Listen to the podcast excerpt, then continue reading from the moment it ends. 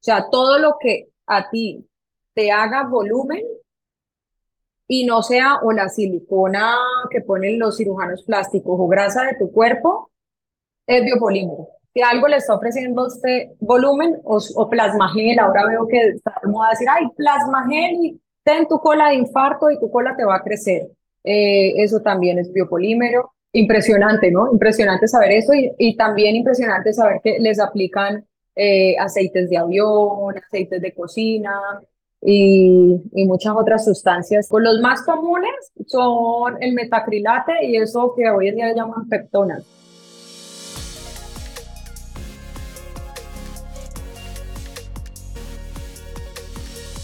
What up, people? Bienvenidos nuevamente a Factor Esencial en esta segunda temporada. Feliz de poder venir a compartir con ustedes nuevas historias, nuevos invitados que sin duda alguna vienen para, para inspirarnos, para llenarnos de, de historias que van a impactar muchísimo. Yo siempre digo que, que en mi vida, pero al final yo creo que también impacta en la vida de muchísimas personas porque recibo sus comentarios, sus mensajes y sé cuán importante se ha convertido Factor Esencial para ustedes. Hoy nos acompaña una mujer, yo siempre digo esta palabra coraje, pero ella sin duda alguna representa y da vida a la palabra coraje. Esta mañana hablando con mi esposa cuando le dije que estábamos en el gimnasio, le dije, voy a entrevistar a Elizabeth Loaiza. Ella me dijo, ¿sabes qué? Estábamos en el carro. Me dijo, yo la veía como una modelo más. Ahora la veo como una modelo a seguir. Yo dije, Wow. ¡Ay, qué, qué bonito es que hoy puedas estar aquí acompañándonos, Elizabeth Loaiza. Bienvenida a Factor Esencial y gracias por tomarte el tiempo, el espacio de venir a compartir con nosotros, con este público que es todo oídos para ti, para tu historia. Muchas gracias por esta invitación tan bonita y qué linda la esposa y qué lindas esas palabras. Me encanta que lo saquen a uno de ese estereotipo como la modelo y ya, la modelo mamacita o la modelo fea o, o, la modelo. que te saquen de ese estereotipo como, como de modelo y que seas ya un modelo a seguir, pues yo creo que eso es lo que deberíamos de tratar todos los que tenemos redes sociales con buenos seguidores, tratar de ser un ejemplo para la sociedad y un modelo a seguir, como, como lo ha dicho tu esposa, porque yo creo que vinimos al mundo a servir y eso me lo he tomado muy a pecho. Amén, y se ve. Hablando de eso, sabes que ayer, ayer me invitaron a, un pequeño segmento en un, en un podcast y me preguntaban de eso, de que, pues, de que si ser influenciador, aunque no me guste mucho la palabra, pero que si ser influenciador era una moda pasajera. Y yo decía, no es una moda pasajera, porque de cierto modo todos influenciamos o estamos siendo influenciados por alguien más, estamos siendo influenciados en las iglesias por los pastores, por los padres, estamos siendo influenciados por nuestros papás, por nuestros hijos a la hora de tomar decisiones, por los profesores, maestros. Entonces yo creo que es una profesión que sin duda alguna la llevamos todos durante toda la vida, solo que ahora podemos exponerla. Y eso de modelo a seguir, yo creo que viene con una carga muy tesa y yo sé que, que has asumido esa misma carga con muchísima responsabilidad, con muchísima disciplina y sé también escuchando tu historia, escuchando tus entrevistas y donde te han invitado que para ti al principio de cierto modo no fue nada fácil porque tu familia era la primera que decía, te vas a exponer muchísimo, vas a sentir muchísima presión. No me quiero adelantar mucho porque yo sé que tenemos muchísima tela para cortar, pero antes de que empecemos, vamos a poner, digamos que a la gente que, que no es de Colombia o que quizás te han visto pero no te conocen, me incluyo en esta lista. ¿Quién es realmente Elizabeth Loaiza? descríbete a ti mismo. Yo sé que es difícil, pero ¿cómo te definirías? Ay, Diosito, describirse a uno mismo pues es complicado, pero bueno, te voy a contar un poquito de mi historia. Soy modelo desde que tengo cuatro años. Eh, fui imagen de Leonisa desde ese entonces, hace, uh, hace 30 años, ya tengo 34 años. Eh, toda mi vida me la pasé modelando y tomé eso no como un hobby, sino como un trabajo. Mi mamá se reía porque cuando yo iba a los desfiles, yo le decía, mamá, hoy tengo que ir a trabajar y ella se reía y yo la miraba y le decía, es un trabajo, a mí me pagan por hacer lo que estoy haciendo. Entonces, siempre me tomé la profesión de modelo como muy a pecho. Siempre he sido muy juiciosa, eh, veía que el mundo del modelaje era un poquito pesado porque las modelos siempre se iban de rumba y todo eso. Yo terminaba de desfilar y juiciosita para mi casa. Eh, en el colegio siempre la primera estudiante, o sea, siempre sacaba excelente, excelente, excelente, excelente, muy buena estudiante. En Colombia tenemos una palabra que es recocherísima, era súper cansona, pero no me echaban del colegio porque cumplía mucho con mi deber. pero, pero sí era piquiña, o sea, era bien cansona en clases con los profesores, hablaba mucho, eh, me gustaba jugar mucho con los niños, me gustaba jugar carritos de control remoto, canicas, bolas, en ese entonces no había como tanta tecnología, entonces eh, me gustaba jugar mucho con, con los niños en el parque, no con las niñas, sino con los niños, porque eso es como muy brusca. Eh, a pesar de que uno me ve y diría, ay, ella tan delicadita, tan, tan tiernita, pero siempre fui como muy muy niño, por llamarlo de alguna manera, no en el sentido ideológico sexual, sino en el sentido de que me gustaba jugar con los niños y con los carros y con las pelotas y todo eso. Eh, fui creciendo y fui Miss Mundo Colombia en el 2006-2007, representé a Colombia en, en Polonia, eh, quedé entre las 20 finalistas, fui muy pequeña, fui de 17 años entonces creo que me faltó un poquitico para estar un poquitico más bonita. Entonces estaba un poquito cachetoncita, los granitos de la, de la, de la adolescencia y eso. Entonces, eh, pero igual fue una experiencia maravillosa. Eh, en Colombia he hecho todas las portadas de revistas que hay. Eh, en México fui Playboy México, estuve en la portada de Playboy en, en, en México hace algunos años y estuve en dos realities muy bacanos que son como Survivor allá en, Estados Unidos. Acá se llama El Desafío. No, El Desafío. El Desafío en ese entonces. Estuve trabajando también con un programa los, los sábados que se llama Sábados Felices, que es muy famoso también acá en Colombia, que es de hace muchos años. ¿Y qué más te cuento? Siempre súper juiciosa. Acabo de terminar un máster en publicidad y marketing digital en en España a distancia. Eso me mantuvo muy concentrada cuando tuve cáncer. Me la pasé estudie, estudie, estudie, estudie.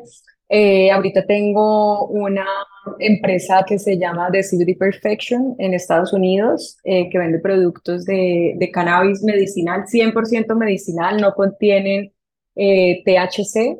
¿Qué es el cannabis? Solo CBD, solo CBD, nada de THC, nada de componentes psicoactivos. Eh, ¿Qué más hice? Hice portada de revista Barbie cuando era chiquita, comerciales de Johnson, Johnson y Johnson. Eh, yo creo que se me escapan muchas cosas, se me escapan muchas cosas, pero siempre he sido muy juiciosa con mi trabajo y, y con mi estudio y con, con, todo, con todo lo que hago. Ahorita soy una activista social, creé una campaña que se llama Arroba ni una más con biopolímeros, desde hace más o menos cuatro años vengo abanderando ese proyecto que lo convertimos en un proyecto de ley en el Congreso de la República. Ya pasó cuatro debates, eso ahora hablamos un poquito de eso, pero eso ha sido un gran logro en la vida porque ese proyecto lo hice para que las víctimas de biopolímeros puedan ser atendidas por la GPS. Hay mucha gente muriéndose de dolores, y muriéndose en vida literalmente a raíz de estos biopolímeros que no tienen la opción de dinero de ir a, retirarse esto de su cuerpo. Entonces abanderé este proyecto y arrobarme una más con biopolímeros ahora pues es, es una ley de la República, solo falta la firma presidencial, pero ya pasó los cuatro debates en el Congreso de la República que me parece maravilloso. Eso fue hace poco. Sí, sí, sí, falta la firma presidencial que tiene como a, mayo o junio para, para firmarla. ¿Qué más? Siempre he sido activista social, me gusta mucho ayudar, tengo una fundación eh, de niños que tiene mi nombre, Elizabeth Loaiza, eh, y por ahí pues siempre hemos ayudado eh, con mi mamá y con mi familia a llevarle a los niños comida, mercados, regalos en diciembre. Mm, ¿Qué más? Cuando cuando estudian pues los útiles escolares, cuando entran al colegio. Eh, y en, en Halloween, en Halloween les llevamos disfraces nuevos y así, así me, me he pasado ayudando poco a poco en el tiempo que tengo pues a, a apoyar a otras personas que pues uno, si, si tú eres privilegiado pues deberías utilizar eso para ayudar y eso yo me lo he tomado muy a pecho. Y, no sé qué más decir de mí. eso se devuelve también. ¿Me compra o no me compra? Mencionaste algo, o sea, lo pasaste como si fuera Un, un, capítulo más, pero mencionaste la parte del, del cáncer, si no, fue, si no soy mal, fue cáncer de útero, ¿cierto? Sí, fue cáncer de útero, fue terrible. ¿Tuviste a, tu hija después del cáncer o antes? ¿Cómo fue ese? Mira que me dio cáncer a raíz de un embarazo, me dio cáncer por querer ser mamá. Quedé en embarazo y no hubo bebé, el bebé no se, no se formó, entonces me hicieron un legrado. Cuando me hacen el legrado, pues yo dije, ya, dejar así, luego vuelvo a quedar en embarazo, no pasa nada. Yo me confié y Juan Pablo, que es mi esposo, me decía, vamos, vamos a la clínica que te revisen. Y yo, ay, no, ya eso pasan dos meses y ya no puedo volver a quedar en embarazo. Entonces me decía, no, no, no. Y yo soy, a mí no me gusta mucho la medicina convencional. Yo soy más como, como las abuelitas con matas y con cositas naturales. Entonces, ah, yo dije, bueno, accedí y fuimos al doctor. Pues gracias a Dios fuimos a los 15 días. Me hicieron una ecografía transvaginal y, oh sorpresa, tenía eh, cáncer se me habían, las células habían quedado ahí reproduciéndose locamente como si yo todavía estuviera en embarazo y eso provocó un, un tumor trofoblástico gestacional. Entonces el doctor ese día me dice, corre para la clínica que te hagan una eh, resonancia, no una radiografía, no una radiografía, para ver que no te haya hecho metástasis a los pulmones. Y yo, ¿cómo hay que metástasis? ¿Tengo cáncer, doctor? Me dijo, sí, corre. Entonces, pues fue pucha, eso fue como un baldado de agua fría, salí de, ese consultorio con Juan Pablo y yo lo miraba. Y yo decía, Dios mío, yo no me puedo derrumbar porque no todo el mundo alrededor se va a derrumbar, entonces me toca a mí ser la fuerte. ¿Y eso fue hace cuánto? Discúlpame. Hace más o menos tres, tres años. O sea, después de todo lo que te pasó con los biopolímeros. Hmm, después de todo lo que me pasó con los biopolímeros. Y, y de ahí de ahí que, que fue. Bueno, de ahí me dijeron, sí, me dijeron, para resumirte el cuento, me dijeron, bueno, te podemos sacar el útero y ya, chao cáncer, o te podemos empezar a hacer quimioterapias. Las quimioterapias puede que sirvan, puede que no sirvan, y puede que mientras te estemos haciendo las quimioterapias, el cáncer se riegue en tu cuerpo. Es un cáncer demasiado agresivo, mata a las mujeres en tres meses, eh, pero pues ya es tu decisión de o lo uno o lo otro. Y yo no, pues yo quiero tener hijos, ¿cómo me van a sacar el útero? Yo no quiero tener más hijos, yo no, no quiero, pues me voy a someter a las quimioterapias, así me destruyan, así yo me veo al espejo y esté demacrada, sin pelo, flaca, uno se imagina el cáncer, la muerte, pues uno calavérico. Y dije, no me importa, así se me caigan las pestañas, las uñas, lo que me tenga que caer, yo me someto a las quimioterapias. Me sometí a las quimioterapias, ya como a la sexta estaban preocupados porque el útero estaba cinco veces más grande de lo que debe estar y no rebajaba. Entonces el doctor me decía, no sabemos qué hacer porque en este momento no te puedo sacar el útero porque está muy grande, pero pues las quimioterapias tampoco están funcionando. La próxima quimioterapia, vamos a ver qué pasa. Si el útero no empieza a bajar, hay que ver qué hacer contigo porque no, no sabemos, no sabemos qué hacer. Entonces, pues confiar en Dios. Llegó la otra quimioterapia, gracias a Dios empezó a hacer como efecto después de la séptima quimioterapia el útero a rebajar, pero me hicieron 16 quimioterapias porque la hormona de la gonadotropina tenía que llegar a cero y después de que llegara a cero hacerme tres quimioterapias más. Pues la hormona iba bajando, pero iba bajando muy lentamente. Entonces me sometí a 16 quimioterapias, son horribles, son lo peor porque uno termina, yo soy muy fuerte y soy fuerte para el dolor, pero te digo que después de las quimioterapias dura uno por ahí tres días destruido. Lo que te decía al principio, yo tengo fuerza como de, niño. Yo iba a coger el exprimidor de limón después de una quimioterapia, exprimir un limón no me daba, no me daba la mano. Entonces era como súper, súper horrible porque me sentía mal, porque me sentía impotente de no poder ni siquiera exprimir un limón, se me caía el vaso iba a comer y los, los cubiertos, tenía que coger cubiertos de plástico porque los cubiertos normales me daban, me daban, los sentía muy fríos, no, los sentía muy fríos como sacados, sacados de la, de la nevera, entonces tocaba con cubiertos de plástico. Y así, pues fueron, fue pasando el tiempo, era maluquísimo, por ejemplo, algunas quimioterapias, no todas, me quitaban el sabor, O sea, quedaba uno como cuando le da, le da COVID, a mí me dio COVID, eso es horrible, uno quedaba sin sabor. Entonces uno comía, y yo lo que fuera que comiere, era horrible. Yo comía huevo y me sabía lo mismo a meterme un pedazo de arroz, porque como no te sabe, tú sientes la sensación de que estás masticando algo, pero es feo. Entonces, era, era horrible. Íbamos a los restaurantes y yo, mi amor, esa carne está sin sal. Y yo, me decían, no, no, no, tú tienes mucha sal, no te estás sabiendo, acuérdate la quimioterapia. Y yo, ah, verdad.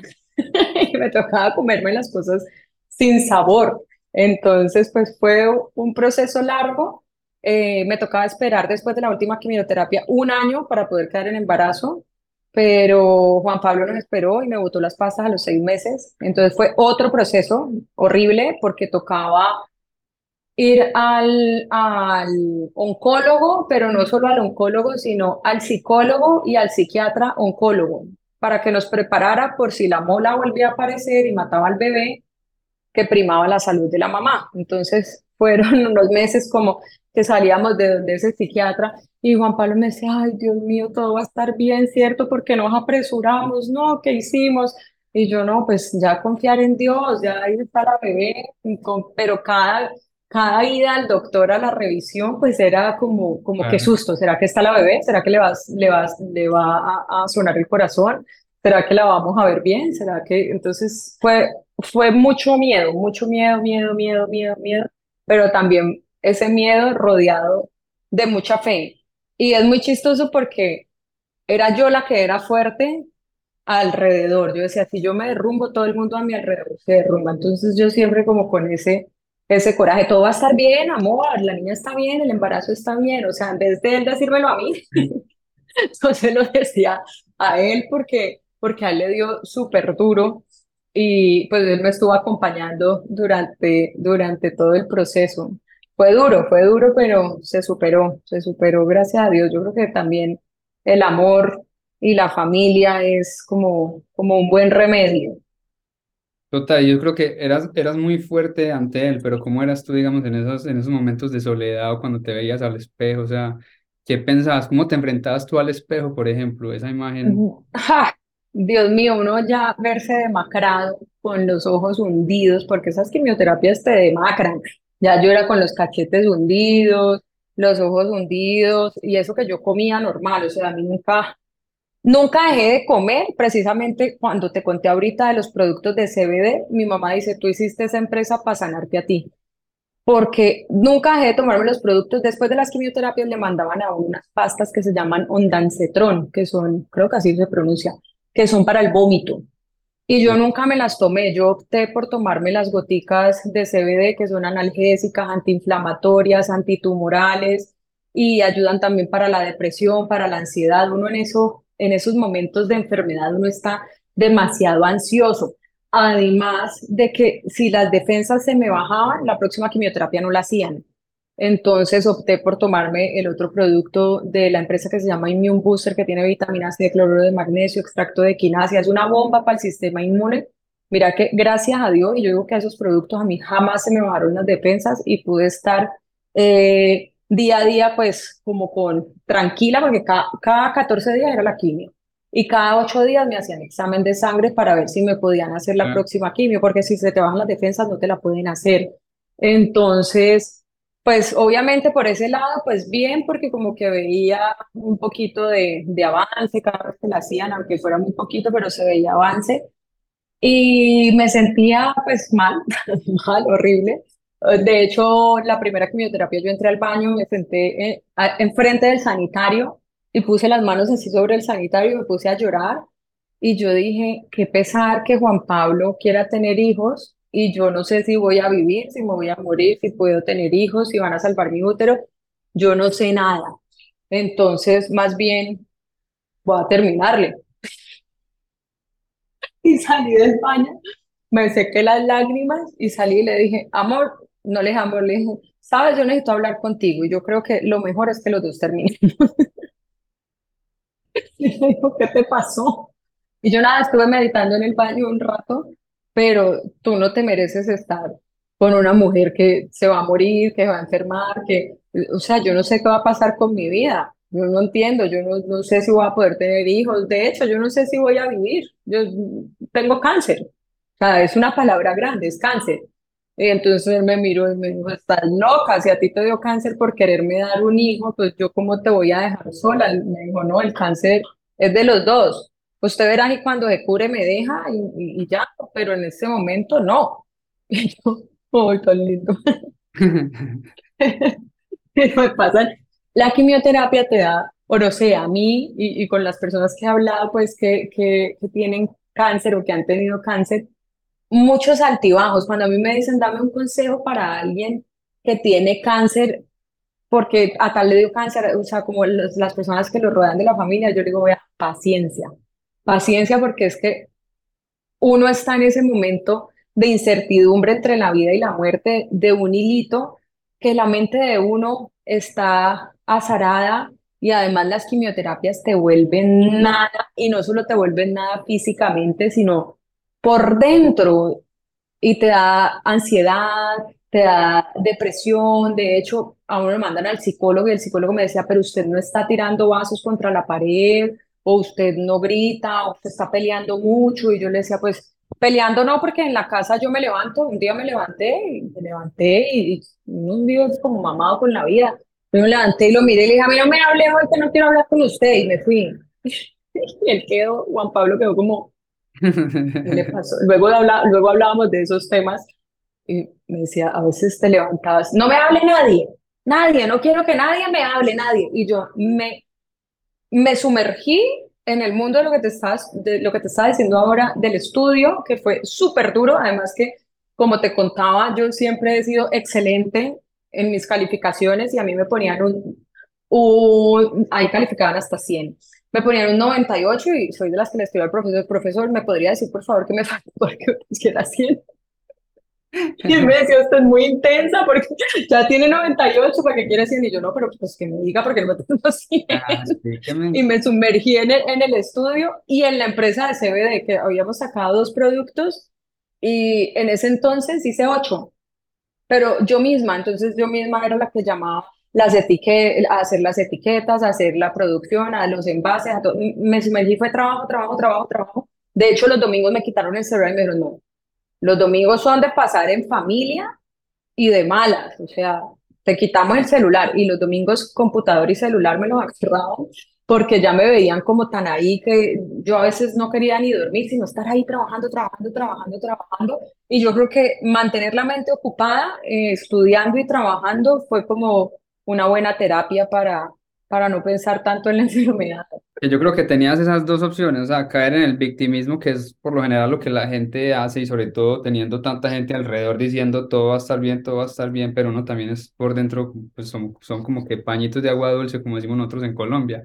Pero creer. Sí, pañitos de agua tibia, total. Eso, de agua tibia. Yo creo que ya creérsela y yo creo que lo dice, dice con la respuesta era mantenerse ocupado. Cuando uno está ocupado pensando en otras cosas y dándole, o sea, no la importancia que se merece la, la, enfermedad, porque tú estabas tomándote la medicina, estabas yendo a las quimios, estabas haciendo lo que tenías que hacer, pero no estabas dejando de hacer lo otro que también era lo que te mantenía viva. Como para cerrar un poquito el tema ya de, digamos, de, de, lo que pasaste, ¿qué te enseñó el cáncer? O sea, ¿qué, qué aprendiste de él? Eh, ¿Qué me enseñó el cáncer? Yo creo que, Dios mío, muchas cosas, sobre todo, sobre todo a tener fe, a tener mucha fe, eh, a que uno es más fuerte de lo que cree, o sea, de verdad que, pues es duro, ¿no? Es duro pasar por una situación de esas, pero al ver como, como que uno lo pudo lograrlo, me doy cuenta que uno es más fuerte de lo que realmente a veces cree. Me gustó también mostrar la enfermedad desde el otro lado, lo que tú decías, no la víctima, porque sí, ya me está pasando, pero bueno, ¿y qué? ¿Qué voy a hacer con eso? ¿Para qué me pasó esto? ¿Cómo lo voy a afrontar? Y entonces muchas personas eh, tomaron esa fortaleza porque los familiares me escribían, mira, mostré tu historia a mi familiar y se puso súper feliz y dijo que ella también podía y muchas pacientes con cáncer me escribían como, oye, conocí tu historia y gracias por mostrarla porque yo también voy a ser fuerte y también voy a salir de esto. Entonces fue como mostrar la enfermedad desde otro lado.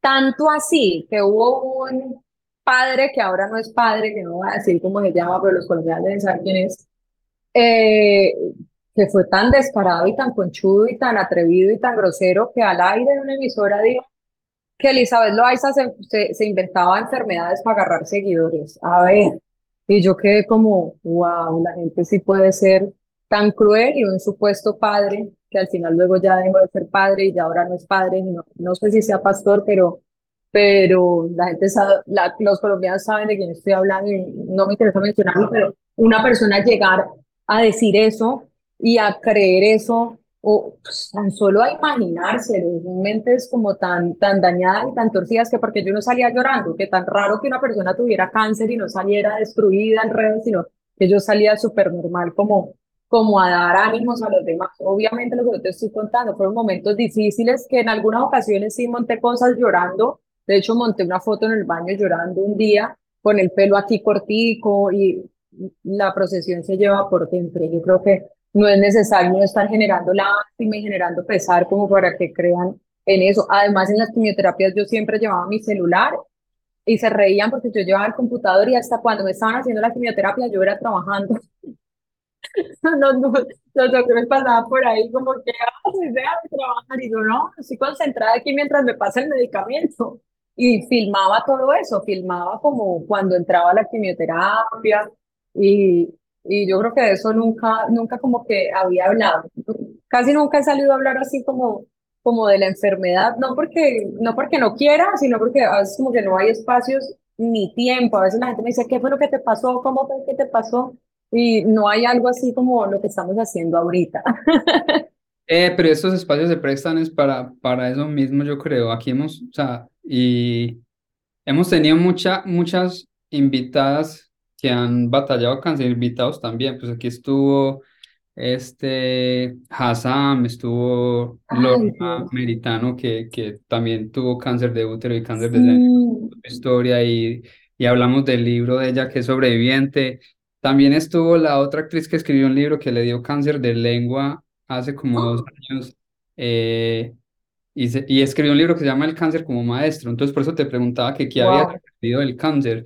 Entonces la, la palabra clave que dijiste fue el, el, el, para qué y el poder mostrárselo al mundo desde esa misma vulnerabilidad, yo creo que conecta mucho más y yo creo que la gente que te sigue de verdad, o sea, no voy a decir que te seguía y que te conocía porque la verdad no, o sea, no soy mucho como que de meterme en las redes, la televisión ni nada, pero cuando le dije a mi esposa y cuando Mónica me habló de ti, yo dije, ella tiene que estar en el programa porque es, o sea, factor esencial es esto, es mostrémosle a la gente que somos de verdad, traigamos a la persona personaje Exactamente, entonces creo que la gente que, que te sigue se conecta contigo desde cada aspecto, porque la, la, enfermedad no es ajena a nosotros, creo que lo hablamos antes de empezar a grabar, de que siempre creemos que le pasa al amigo de alguien más, que lo vemos Pero no a uno, no a uno. Ya cuando nos toca, total, entonces pues gracias por, por ponerlo al servicio de los demás, yo creo que es una... Gracias.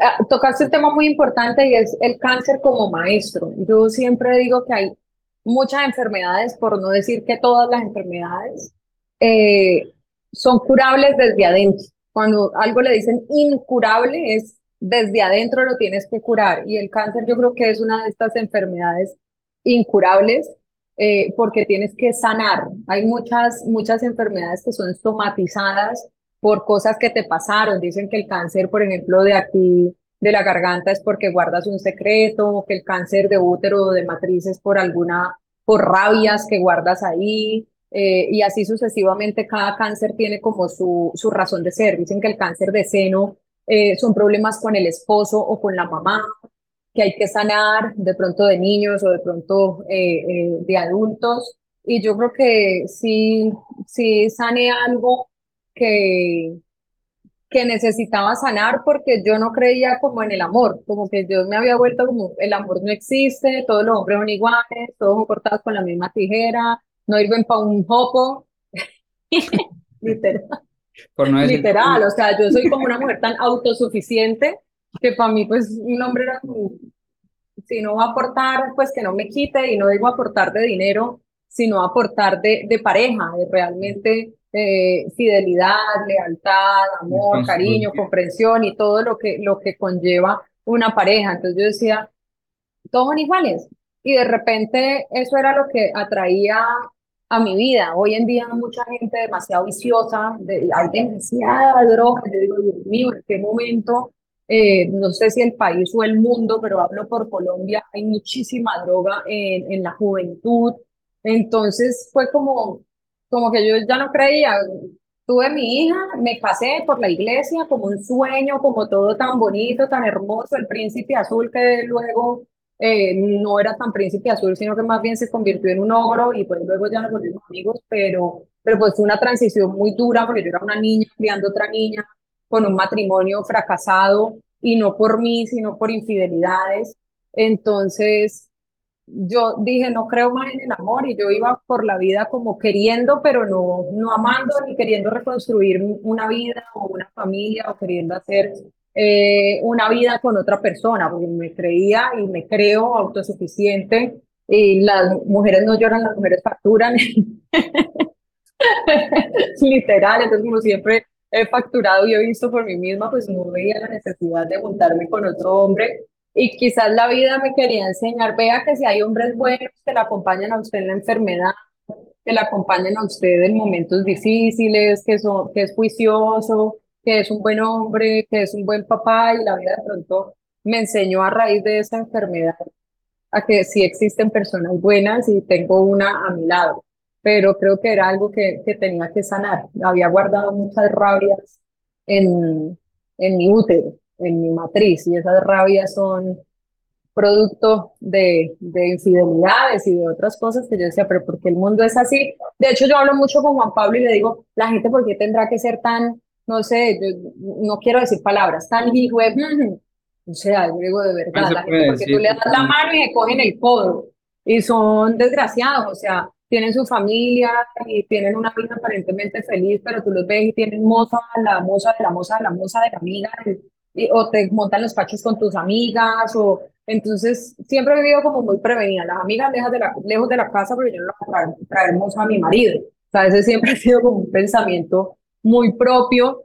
Y feo que uno tenga que vivir con, esas, con esos miedos de que la persona con la que no duerme le vaya a montar los cachos, ¿me entendés? Porque imagínate pues durmiendo con el enemigo, pero la mayoría de personas y de parejas son así. Yo digo que al mundo le hace falta muchísimo, muchísimo amor y más que muchísimo amor, buenas personas, porque conozco pocas, la verdad, en el sentido de compromiso. Porque buenas personas hay muchas y son bacanas y son súper recocheras y súper chéveres, pero, pero en el sentido de compromiso creo que hace falta, no, bueno, no, no buenas personas, sino buenas personas comprometidas, que sean comprometidas no porque Dios los está viendo y los va a castigar y les va a ir mal, no, sino porque pues está bien si tú te comprometes, pues ser bueno, si no, no te comprometas y ve por la vida con uno y con otro. Compromiso, yo creo que la palabra lo dice todo y, hoy en día creo que estamos viviendo en un mundo donde todo lo quieren fácil y rápido y la palabra compromiso pues se opone a todo lo fácil y rápido. Entonces nadie quiere eso. Hoy en día vemos matrimonios que duran 15 días, 10 días, 2 meses, 5 meses, pero o sea, no tuvieron la oportunidad de conocerse mucho antes y de cometer los errores antes como para que vengan a cometerlos 5 meses después yo creo que... Y los que sufren son los niños, ¿no? Cuando tienen hijos, los que sufren son los bebés. Ahí vemos niños autistas. Yo preguntaba a un tío mío, llama el psicólogo, y yo le decía, ve, tío, porque él cura niños con autismo, ha curado niños con autismo, que dicen que es incurable, pero los ha curado, los ha puesto a hablar, a sonreír, a hacer caso, a mirar cuando los llaman. Yo le decía, ¿de qué se produce el autismo? Me dijo, no hay algo clínicamente comprobado, científicamente comprobado, pero para mí, para mi opinión, es un problema muy grande que tuvo el niño. Se cayó. Muchas veces son las separaciones. Entonces tú ves niños que se separaron o hubo un problema muy grande con el papá, hubo un problema muy grande con la mamá, se callaron y no vuelven a hablar nunca. Entonces, pues imagínate la importancia del núcleo familiar y lo que puede llegar a afectar a una personita que apenas va a empezar a vivir. Total. Pues gracias por, por contarnos todo eso. Sí, es, importante. había mucha tela por, por, por, para cortar y para muestra un botón. Bueno, vamos a... Este es el segundo tema de hoy. Pensando que la niña está dormida y ahora sí vamos a hablar de, de, de, todo lo que, de todo lo que estás trabajando ahora, de todo lo que tiene que ver con la ley de biopolímeros. Yo creo que para poner en contexto primero a la gente, yo creo que deberíamos de, de decir qué son los biopolímeros, por ejemplo, y, y de qué se trata todo esto.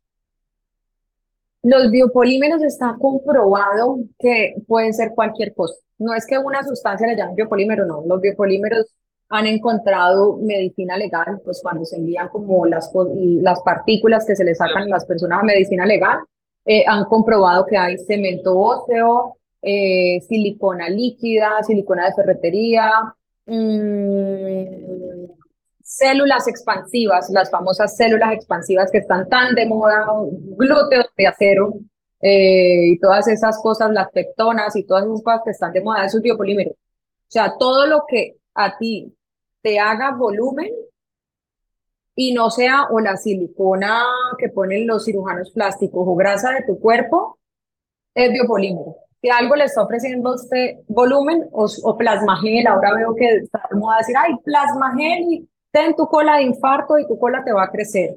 Eh, eso también es biopolímero. Eh, todo, todo lo que te haga crecer la cola es biopolímero. Eh, entonces, pues impresionante, ¿no? Impresionante saber eso y, y también impresionante saber que les aplican aceites de avión, aceites de cocina y, y, muchas otras sustancias que metacrilate se llama el otro, metacrilate es con lo que hacen las pastas duras de, lo, de los cuadernos ¿Oh, o de los libros, eso es líquido, se lo inyectan a las pacientes. Es como como un plástico. Los más comunes son el metacrilate y eso que hoy en día llaman peptonas. ¿Cuáles serían las señales de alarma, no solamente para las pacientes que, digamos, ya tienen biopolímeros, ¿cierto? Pero una paciente que se va a realizar un, un procedimiento estético, ¿cuál sería la primera señal de alarma que tú digas, estos son biopolímeros, no me lo voy a hacer? por mucho que me estén vendiendo otra cosa y, y me lo muestren de otra manera. O sea, ¿cuál es esa alarma o ese red flag que uno diría, no me lo hago?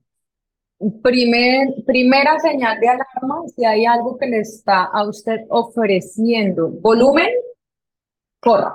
Eso sí o sí son biopolímeros y van a provocar estragos impresionantes que ahora te hablo un poquito de todo lo que hemos visto que produce en una persona. Nada que le, le ofrezca a usted volumen es bueno.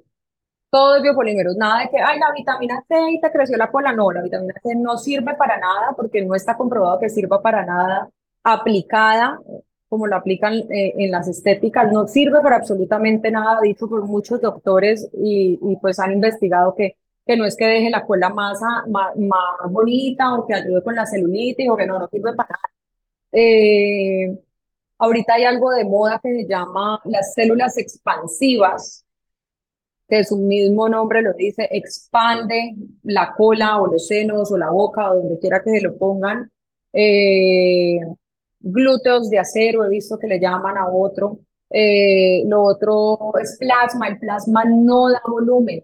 Hay plasma gel, pues no hay que obvio, le sacan su sangre, la revuelven con otra cosa y le dan volumen, obvio, biopolímero.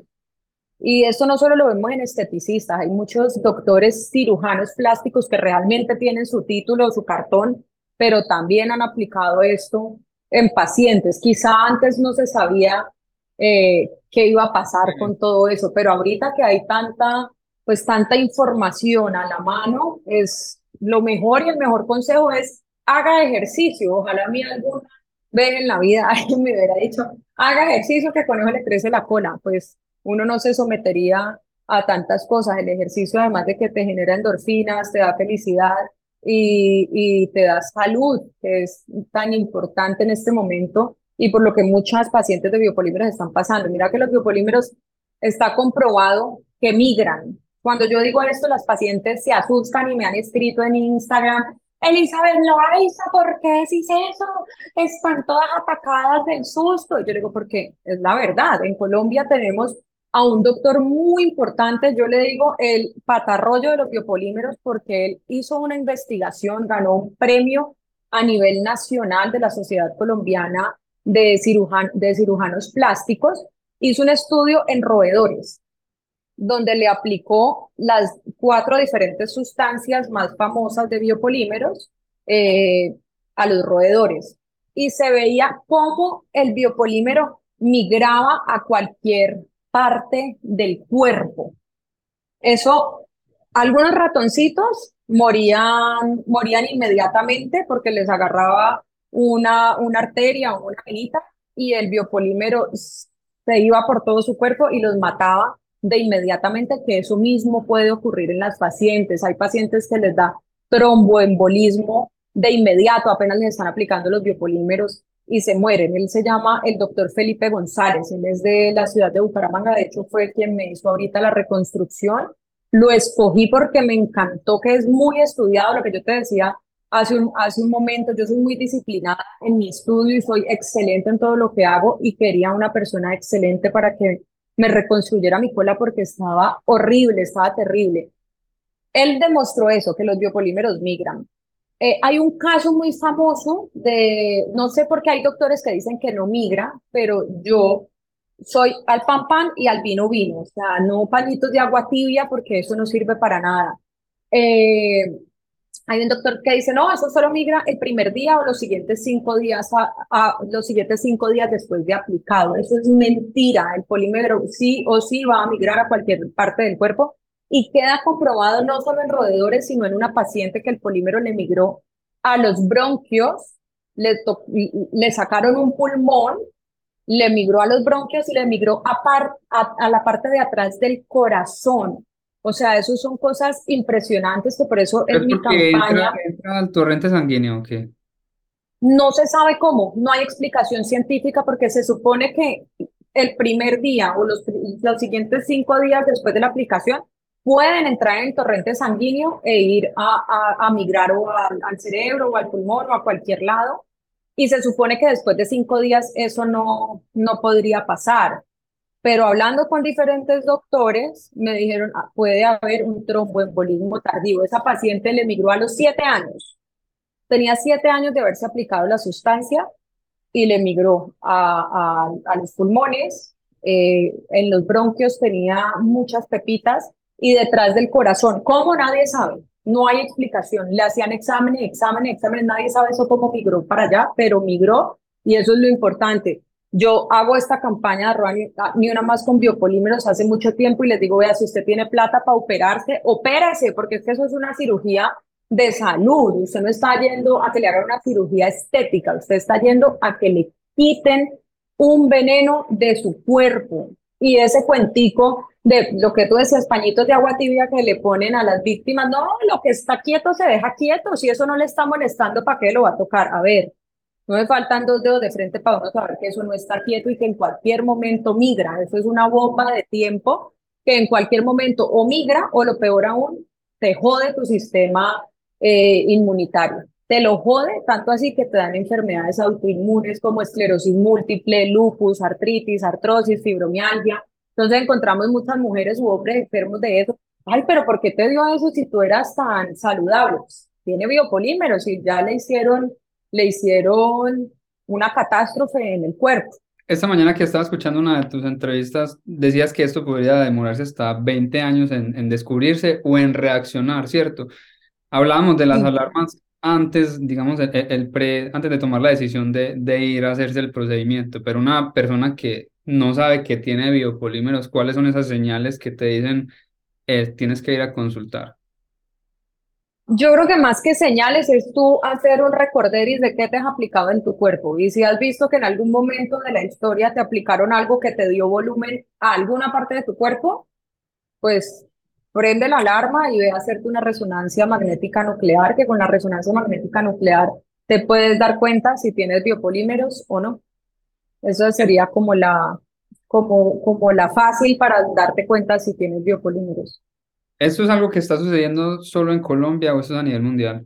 No, no, no, no, no. Vieras como me escriben de Venezuela, de Puerto Rico. En Estados Unidos hay algo que me da mucho pesar porque hay muchos ilegales y se han ido de ilegales y no tienen cómo regresarse a hacerse una cirugía porque luego cómo regresan. Y en Estados Unidos me dicen que no hay médicos que traten como biopolímeros o que sean especializados en retiro de biopolímeros. Entonces hay gente pasándola muy mal, precisamente en Estados Unidos, que no tienen cómo regresarse y no tienen cómo, cómo operarse. De hecho, vi un caso... Pero porque se hicieron el procedimiento en Colombia. O sea, estás, o en Estados Unidos, ¿no? En Estados Unidos. En Estados Unidos la gente está cundida de eso. En Estados Unidos las esteticistas son así aplicando esas, esas cosas. En Puerto Rico son así. O sea, me atrevería a decir que más del 50% de las personas en Puerto Rico tienen biopolímeros, que está en secreto y que la gente todavía como que está asimilando el tema y a veces, ah, pues por vanidad eso fue que les pasó, no, todas somos víctimas y a todas nos dieron, le va a aplicar vitamina C y mentira, lo va a aplicar ácido hialurónico y mentira, lo va a aplicar es una cosa que se absorbe y fue mentira. Entonces, como que todas creímos o caímos en esta red de los biopolímeros porque es una red de desgraciados que están han dañado y siguen dañando la salud de las pacientes. Créeme que me han escrito mucho de Venezuela diciéndome, ojalá aquí hubiera una activista social como tú para que todas pudiéramos retirar este veneno del cuerpo. No, no, se lo aplican, aplicárselo es demasiado económico y retirárselo es muy costoso, demasiado costoso. Una cirugía puede oscilar entre 35 millones de pesos y 100 millones de pesos en Colombia. Entonces, pues para un colombiano es demasiado dinero porque el peso está bastante devaluado y conseguir eso, pues imagínate, son 35 eh, salarios mínimos, más o menos. O sea, bueno, un poquito menos de 35 salarios mínimos, pero es para que tú me entiendas cuánto tendría que trabajar una persona eh, sin, sin gastar nada, ahorrando todo para poderse hacer una cirugía de estas. Yo tengo entendido que antes, antes de que empezaras y tomaras la bandera y la iniciativa de empezar a, a, pelear por tantas mujeres y hombres que lo necesitaban y ser esa voz de muchos, quisiste, digamos que, agrupar y traer otras influenciadoras o personas con, digamos que, con poder o con alcance masivo para que se sumaran a algo mucho más, mucho más grande de lo que tú pensabas en ese momento, que ahorita lo lograste, ¿cierto?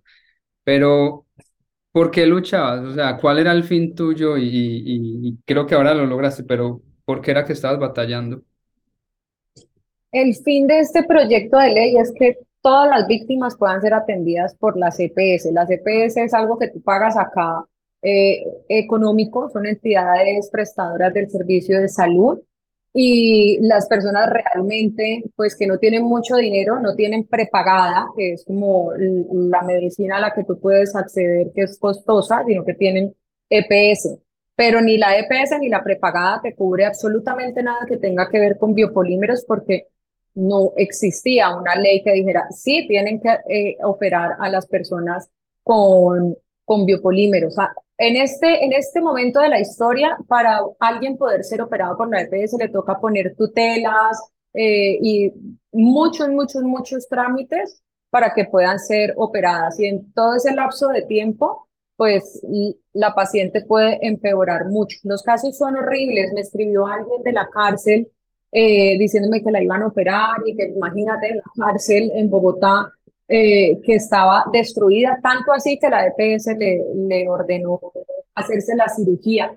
Entonces, yo digo que esto es un, un, tema de salud pública, es un tema de salud pública, es un flagelo que no se puede eh, dar por, por desapercibido, aunque ha pasado por desapercibido porque todo el mundo lo tiene en secreto. Créeme que las víctimas, la mayoría tienen como ese miedo de contarle a su familia, vea, la embarré, y un día por querer tener la cola más bonita me pusieron esa pendejada y ahora me está migrando, siento dolores en la espalda, siento eh, sensación de ardor, siento sensación de, de, de hormigueo y todo lo que producen los biopolímeros que las víctimas que me deben estar escuchando en este momento deben decir, uy, sí, eh, eso es lo que siento. Y más que sentir cualquier cosa o más que enfermarse por dentro, yo creo que la cabeza está un poquito eh, distorsionada, como pensando, pucha, ¿cómo voy a decirle a mi familia que yo hice esto? ¿Cómo voy a decirle que me sometí a algo, volverme mejor y que en este momento tengo biopolímeros? Una señora pasó que me acuerdo que me dio mucho pesar, me escribió y me dijo, mira, es que yo le dije a mi esposo que mi cola era natural, nos casamos hace yo no sé cuántos años, tenemos un hijo como de cinco años, y yo ahora, ¿cómo le voy a decir que lo que él amaba de mí y que lo que él admiraba tanto y que yo le dije que era natural, que eso no era natural y que eran biopolímeros.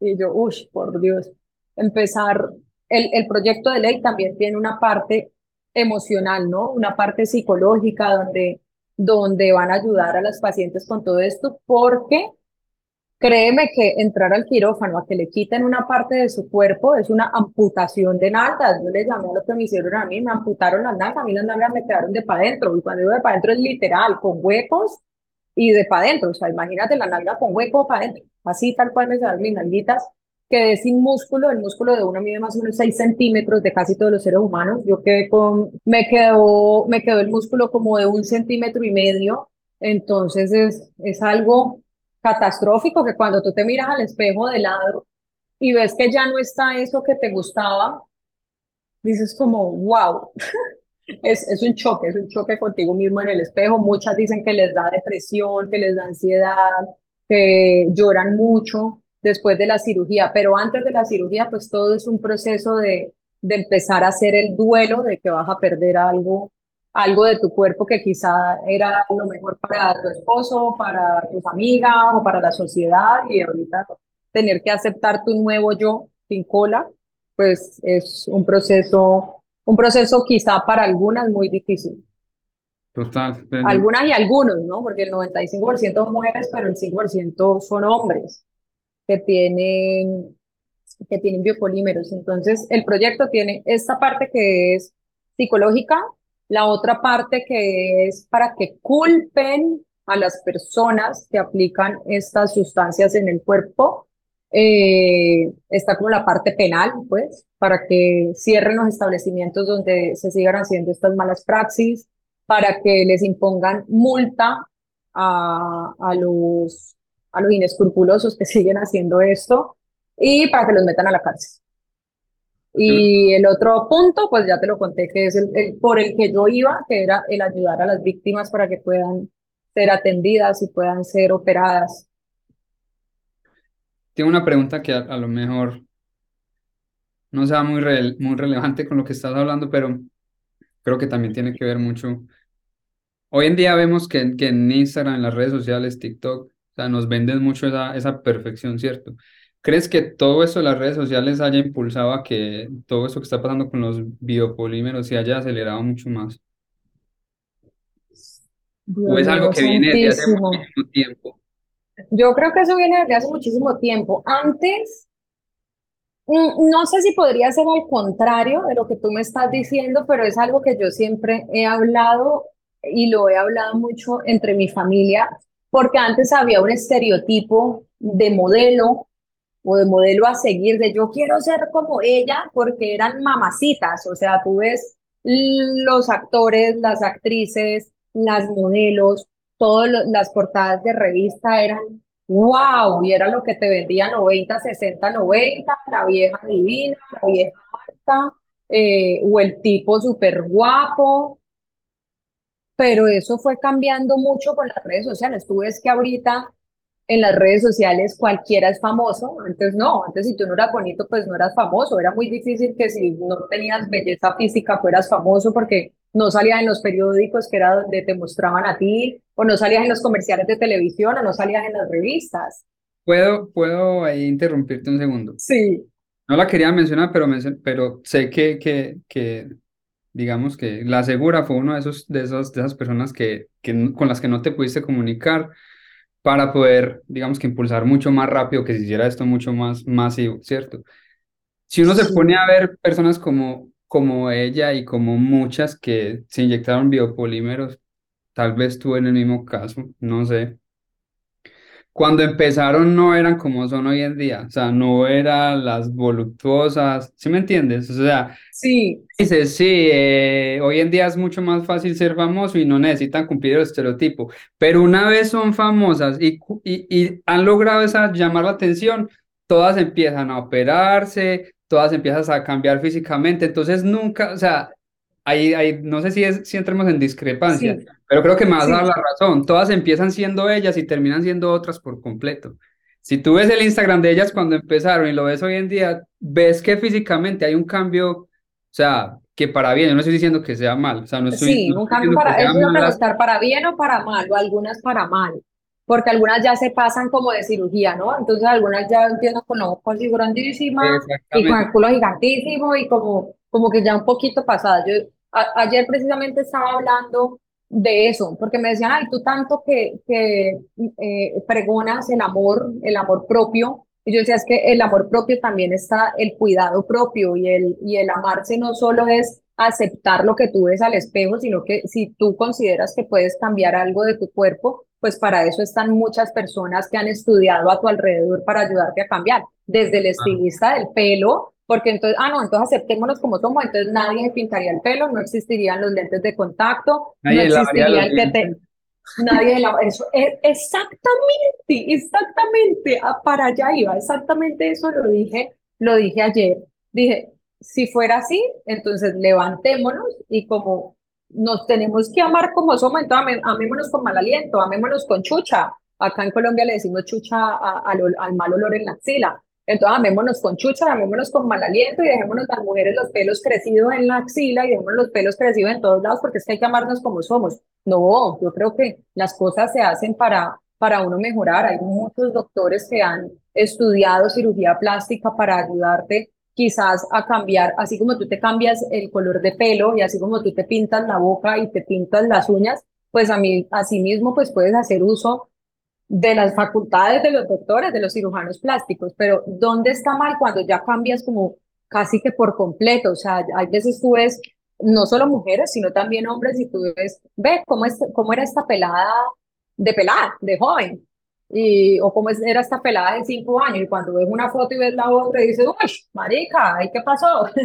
Eso, eso es un cambio impresionante, pero bueno, bacano que se puedan hacer esas cirugías y bacano que, que se puedan ver bonitas todas las mujeres, porque no todas nacemos bien, o sea, no, hay unas personas, yo por ejemplo nací flaquísima, yo soy langaruta desde el día, bueno, no, no desde chiquita, no, de chiquita era cachetona, pero yo desde que tengo uso de razón soy muy flaca. Mi hija Sophie también es muy flaca, pero así como nosotras somos flacas por contextura, hay muchas personas que son gordas por contextura, no porque quieran o porque coman o, por- porque no se cuiden, sino que su contextura es ser una persona gorda. Entonces, imagínate pues que uno se tuviera que amar como es y yo no hiciera ejercicio para engrosarme un poquito o que las gorditas entonces no pudieran hacer ejercicio para verse un poquito más delgadas. Hay unas que les gusta ser flaca, a mí me gusta ser flaca, y yo he visto que hay personas que disfrutan de ser gorditas y son gorditas saludables y se ven bonitas y todo. Entonces, yo digo que más como que cumplir con un estereotipo y operarte porque eres famoso y necesitas cumplir con un estereotipo y necesitas eh, que los demás te vean. Yo creo que las cirugías se hicieron para ti mismo, así como cuando tú decides arreglarte los dientes. Ay, te salieron los dientes torcidos de chiquito, no tuviste la opción o no tuviste eh, la bendición, pues por llamarlo de alguna manera, de que te salieran derechos, pues ponete brackets, o sea, normal. Hay que hacer uso como de las, de las facultades de otras personas que estudian para poderte poner más bello, en- entre comillas, lo digo porque pues la belleza es muy subjetiva y a algunos les parecerá bonito los dientes torcidos. O sea, tú vas a Europa y la gente en España, por ejemplo, vamos, tío, que la gente fuma mucho cigarrillo, ¿eh? Tienen los dientes amarillos. No todo el mundo, pero es un común denominador que tú ves y allá no les importa, y tienen los dientes amarillos o los tienen torcidos y no les importa. Entonces yo creo que eso también tiene que ver mucho con, con la cultura, con lo que tú hayas visto, con tus espejos, con tus reflejos y con lo que tú quieras de, de ti mismo. Por ejemplo, yo ahorita decidí hacerme una reconstrucción de la cola y yo estoy feliz porque me veo al espejo y digo, wow, me horma por fin otra vez la ropa porque no me sentía bien, no me gustaba verme con el culito de para adentro y yo pues creo que está, si uno está bien de salud y no estás atentando contra tu salud, todo está bien. Entonces, eso es también una invitación a que no se hagan cirugías a la loca de que, ay, tengo el sistema inmune vuelto nada, pero venga como una silicona. No, a ver, te- me acaban de quitar biopolímeros, pero en la misma cirugía métame una silicona y métame grasa. No, tampoco.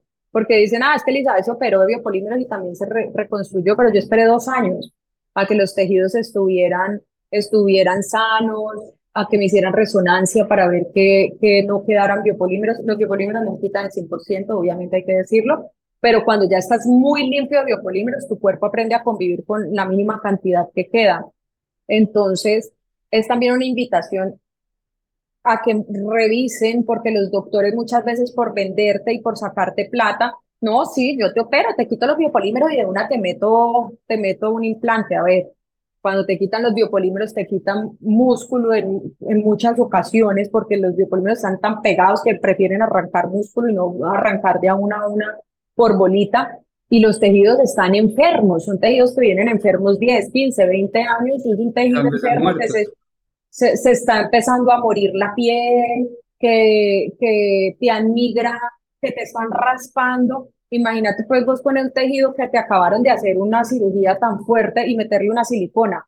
Pues obviamente el cuerpo empieza a rechazarla y empiezan otras enfermedades. Entonces hay que ser muy cuidadosos a la hora de decidir reconstruirse, que no vaya en contra de la salud. Si a mí me hubiera dado síndrome de Asia o tuviera mi sistema inmune mal o me hubiera salido algún examen de salud mal, de los que te hacen de sangre, de tiroides o de cualquier otra cosa, créeme que yo no me hubiera operado. O sea, no hubiera sido candidata, ni yo me hubiera operado, ni el doctor hubiera decidido operarme. Entonces hay que también tomar esas cirugías como, eh, como amigas, pero con precaución, o sea, con, con precaución. Con conciencia.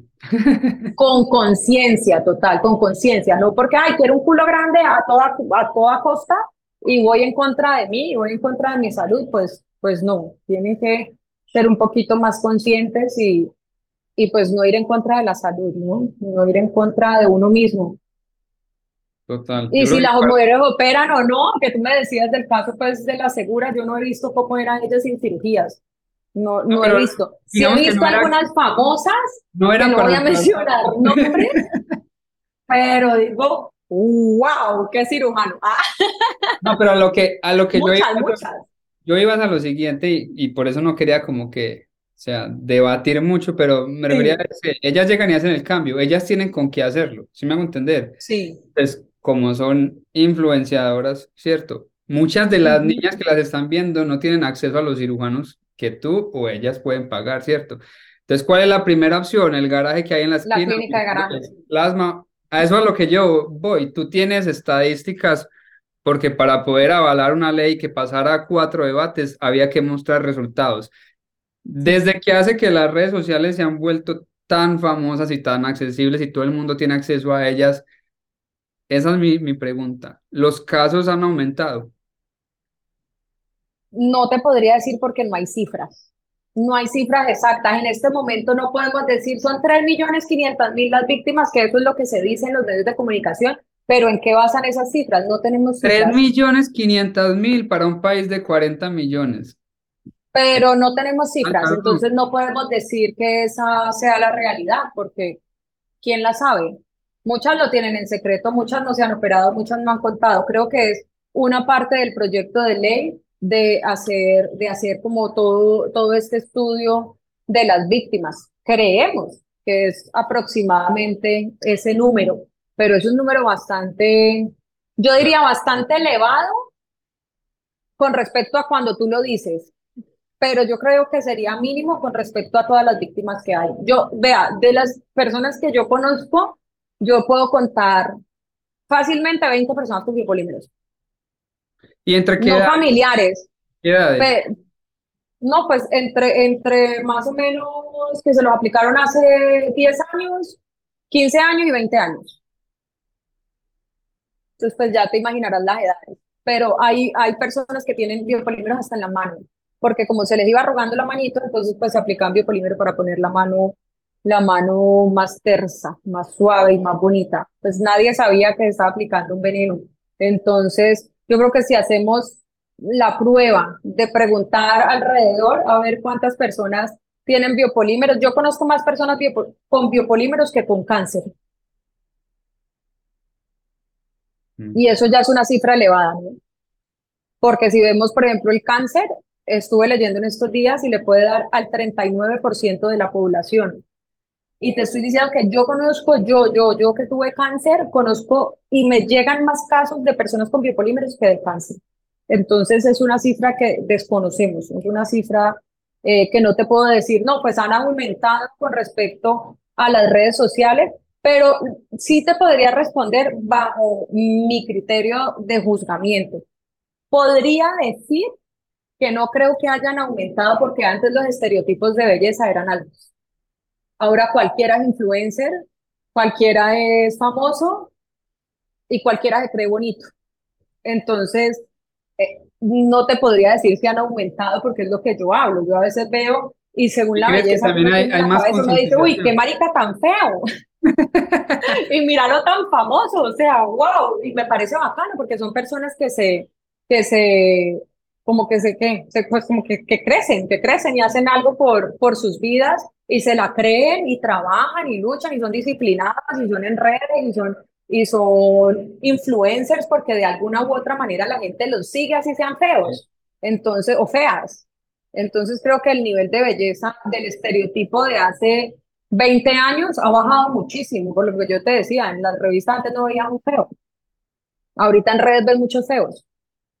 Y a lo mejor también sea Pues qué pena, qué pena, qué, qué pena porque uno también le puede parecer fea a muchos, pero con respecto a mis ojos yo veo mucha gente fea y que es famosa y me parece y me encanta y me encanta y yo le digo a mi esposo, ve, tan bacano que esa vieja sea fea, chiquita, ser chiquito no es un pecado, es normal, es como nacemos, uno nada gordo, otros flacos, otros chiquitos, y yo le digo, ve, tan cagada que esa persona sea, sea feíta y mira lo que, lo que puede llegar a impulsar en otro ser humano, a, a hacer crecer a otro ser humano, a decirle, vea, yo pude, amiga, usted también puede. Yo digo, wow, o sea, claro, si ella pudo, cualquiera puede y es un mensaje para la sociedad bonito, bonito, que no necesito ni ser rica, ni ser famosa, ni ser nada, y por medio de sus redes sociales ha mostrado como su, su, su día a día y digo, es una persona de admirar. Pero entonces por eso te, no, no sabría decirte si han aumentado los casos o no, por lo que te digo, porque en este momento yo veo que el estereotipo de belleza no es como tan alto ni siquiera en las pasarelas, tú ves ya mucho lo de la inclusión. Entonces, la inclusión de las personas eh, que, no, que, que, son como discapacitados, que no tienen piernitas, que las gorditas, que antes, pues, cuando tú te imaginabas ver un Victoria's Secret, personas gordas, pues no, no había, no había campo, no había campo para una gorda. Hoy en día hay inclusión me parece maravilloso por lo que tú estás diciendo, porque dejan el estereotipo de, uy, tengo que ser como una modelo famosa 90, 60, 90, que de hecho ni siquiera las modelos éramos como nos veíamos en las fotos, porque esas fotos son retocadísimas y la mayoría teníamos estrías, otras tenían celulitis, otras tenían gorditos, pero claro, Photoshop lo quitaba, bastaba solo con una cara bonita porque el cuerpo cualquier Photoshop le hacían, ¿entiendes? Entonces, antes el estereotipo de belleza era un poco más, un poco no, muchísimo más alto ahorita, o sea, o dime tú si antes veías una persona eh, gordita en las pasarelas. Tenía que ver un gancho de ropa para poder pasar en una pasarela. O si veías una persona, no sé, un hombre, por ejemplo, J Balvin en una pasarela de New York, imagínate, o sea, J Balvin es así de chiquito, no tiene nada de modelo, y salió en una pasarela y me parece bacanísimo, o sea, me parece que es una persona que se superó, una persona que viene de Medellín, colombiano, y me parece muy bacano estas historias como de superación que ayudan a los otros seres humanos a tener como, como una inspiración de decir, pucha, si ese pudo, yo puedo, si ella pudo, yo puedo. Entonces no creo, yo creo que las redes antes han abierto un camino más para, para las personas como como para ver diferentes cosas, porque yo veo mucha inclusión dentro de las redes sociales. De hecho, a la gente le gusta la gente rara y la siguen. Entonces, me parece, me parece chévere, porque ya no es pues que 90, 60, 90 y son muy pocas las que tienen pues un cuerpazo que uno dice, wow, qué cuerpazo. No, son muy poquitas, muy, muy, muy poquitas. Y la mayoría son photoshopeadas, o sea, de verdad que cuando ven a las mujeres, yo digo, Dios mío, ¿cómo harán cuando las ven en la calle y no tienen toda cantidad de filtros y toda esa cantidad de, de cirugías que se hacen con ese Facetune y con las aplicaciones que se hacen la cinturita así, el culito así, la teta así. Yo digo, digo, Dios mío, ¿cómo harán esas mujeres cuando las ven en la calle? Se meten los cachetes, se abren los ojos, y, no, pues, y no son ni siquiera cirugías, sino que son filtros. Entonces digo, wow, de pronto por esas, por esas sí, por esas que todavía creen que la belleza está en lo físico, Sí, por esas que todavía ponen el estereotipo de belleza altísimo cuando ni siquiera ellas son bellas, sí, por lo que te digo, porque es un puro Photoshop. Entonces, por esas que todavía hacen como antes las revistas, que todo el mundo era divino y ellas están con un estereotipo de belleza por acá, uy, pues pucha, yo veo una vieja y yo no la conociera de frente, yo digo, puta, estoy horrible, esa vieja está divina, ¿yo qué hago con mi vida? O sea, mirarse uno al espejo después de ver una viejota de esas en Instagram, creo que, pues a cualquiera le da depresión ante el espejo cuando ve unas viejotas de esas y es, es ahí donde tú dices, ¿crees que ah, eso ha incitado a que la gente se haga más cosas?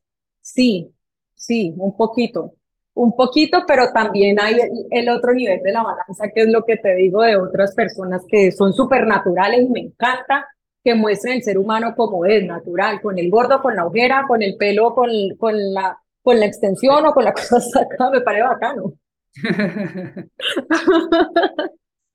No, pues yo creo que agradecerte por este, por este rato. Yo creo que gracias por mostrarte tal y como eres. Yo creo que la gente se conecta hablando de, de, de todo eso, de, de inclusión, de diversidad, de ser diferentes.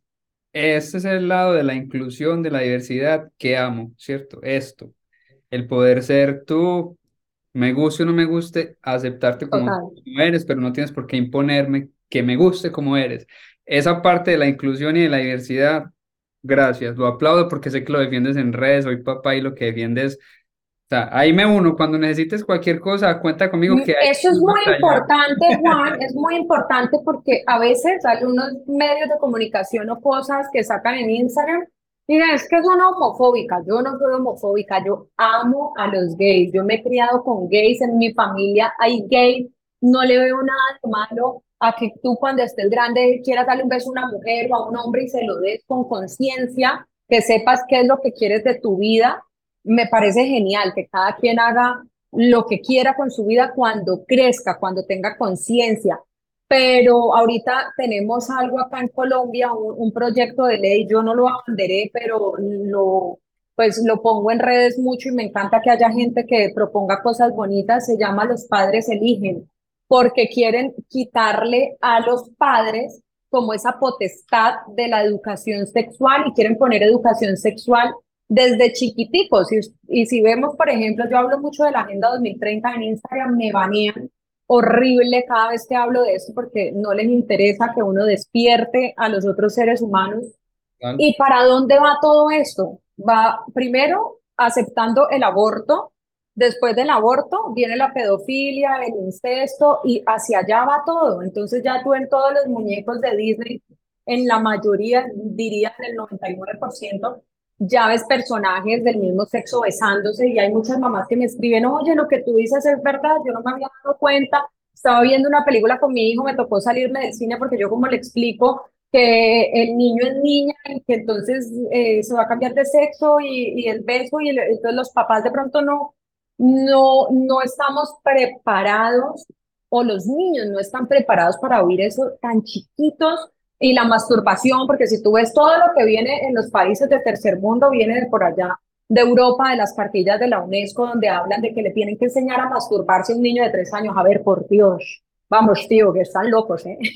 Pero sí van, van muy adelante y muy, muy, muy a toda con la Agenda 2030, que es que acabar con las familias, porque estamos sobrepoblados. Entonces, pínchense, ah, pínchense porque eh, el gobierno lo dijo y punto. Y entonces ya ahorita por obra y gracia del Espíritu Santo se acabó el COVID, pero entonces la gente empezó con cáncer, con miocarditis, con problemas del corazón, a morirse de la nada personas sanas y ahí está. Entonces tenemos que, eh, yo, hablo mucho de esto en redes y no tanto como quisiera porque me banean en Instagram y me, lo, y me lo quieren cerrar a cada rato. Me mandó en estos días una amiga de Estados Unidos una cartilla que le mandaba a leer al niño de cinco años Julián is a mermaid, Julián es una sirena, y que el niño le decía, mamá, ¿cómo hay que Julián es una sirena? Las sirenas no son mujeres, y yo digo, pero por Dios, ¿por qué esa necesidad de meterle ideología de género a los bebés, a los niños que tienen que estar jugando? Ya ellos después de que tengan conciencia verán si son travestis, si les gustan las niñas, si son bisexuales, y ya cada quien verá cuáles son sus gustos sexuales, pero que los estén adoctrinando desde pequeños con eso sí no, no estoy de acuerdo. Entonces a veces confunden un poco, ah, es que es homofóbica porque habla de esto, pero no, no, no es que sea homofóbica. Me gustan los gays y cada quien haga lo que quiera. Y me, de hecho tengo muchos amigos gays, los amo y en mi familia hay gays y me crié con mi tía gay, con mi tío gay, con sus parejas y me parece normal, pero cuando sean grandes, no cuando los adoctrinan desde niños para que eso sea lo normal, acabar con la familia y acabar con la procreación, es lo que quiere la tal llamada Agenda 2030, pero bueno, eso es un tema muy largo. si me dejas aquí me quedo hablando 10 horas. Podríamos invitar a Agustín Laje a, Ay, divino, me encanta. A, ¿cómo es que se llama? Que está lanzando la presidencia, Milei en Argentina. No, aquí tenemos un combo. Espectacular. espectacular, espectacular. Tengo un en vivo el 25 con, con Milei. Es buenísimo, dice Laje, que es como su maestro. Claro, me, me lo saludas. Ese, sí es un pilar. No, sí, pues, sí, sí, es un pilar. Gracias. Yo creo que sería otro tema para que hablemos muchísimo. Sí, sí, otro día, me invitan otro día. Comulgo con lo que dices completamente. Mi esposa también es amante de, se lee todos los libros. Ahorita acabamos de comprar, leímos La Batalla Cultural, acabo de comprar el otro de de Agustín. generación idiota. Idiota, la generación idiota, buenísimo. Comulgamos, yo creo que, sobre todo como padres, yo creo, para no extendernos mucho, comulgamos como padres, porque uno cuando, cuando es padre es cuando nos toca. El que no es padre es el que anda festejando todas estas agendas. Barbaridad. Dices, estupideces, porque, porque ellos no lo sienten, ellos no lo viven. Elisa, para despedirnos, ¿cuál sería tu factor esencial? ¿Cuál es esa esencia que quieres dejarle al mundo una vez partas de este plano terrenal? Ay, Dios mío, qué tristeza. creo que todos nos vamos a morir, ¿no? Pero pensar en eso es, es terrible. Yo creo que lo que siempre digo en redes es invitar a las personas a que todos podemos ser buenas personas, todos podemos ayudar desde nuestro hogar, desde nuestro interior y de nuestro ser a cualquier persona. Que hagan el bien sin mirar a quién. Todos los días usted puede ayudar a alguien dándole un plato de comida o ayudándole a conseguir trabajo o dándole una palabra bonita de aliento, porque la gente es tan amargada que a veces sale a la, a, la calle y eh, yo opto siempre por decirle algo bonito a la persona que veo. Entonces, ay, tan bonitos tus aretes. O ay, entonces la persona como que eh, dar, regalar sonrisa, a veces no es ni siquiera de dinero, sino de, de regalar sonrisa. Entonces, eso es un tipcito bonito cuando vean a alguien. Díganle algo bonito, algo que les guste, pues tampoco vayan a mentir que van con el vestido horrible y le digan, ah, qué vestido tan divino, no, tampoco. pero, pero sí regalar, regalar sonrisas, cuidar a nuestros hijos. Muchísimas gracias de todo corazón. Gracias a ti. Dale como eres y que te recuperes muy pronto, que todo te, te salga súper bien y Nada, muchas bendiciones, que Dios te siga. Muchas gracias. Amén, amén. Tu vida es poner, poner la vida entera al servicio de los demás. Se necesita coraje, como le dice el principio, para hacerlo. Entonces, te agradezco eso y gracias, gracias por haber sido parte de Factor Esencial. Gracias por invitarme a este maravilloso programa. Un saludo para todos los que nos están escuchando. Eh, para despedirme, les voy a decir una frase que me encanta y es, todo pasa, si están pasando por una situación muy maluca, tengan fuerza y tengan fe porque va a pasar. Y si la están pasando muy bacano, recuerden que eso también pasa, entonces disfrútenlo. Un abracito. Gracias.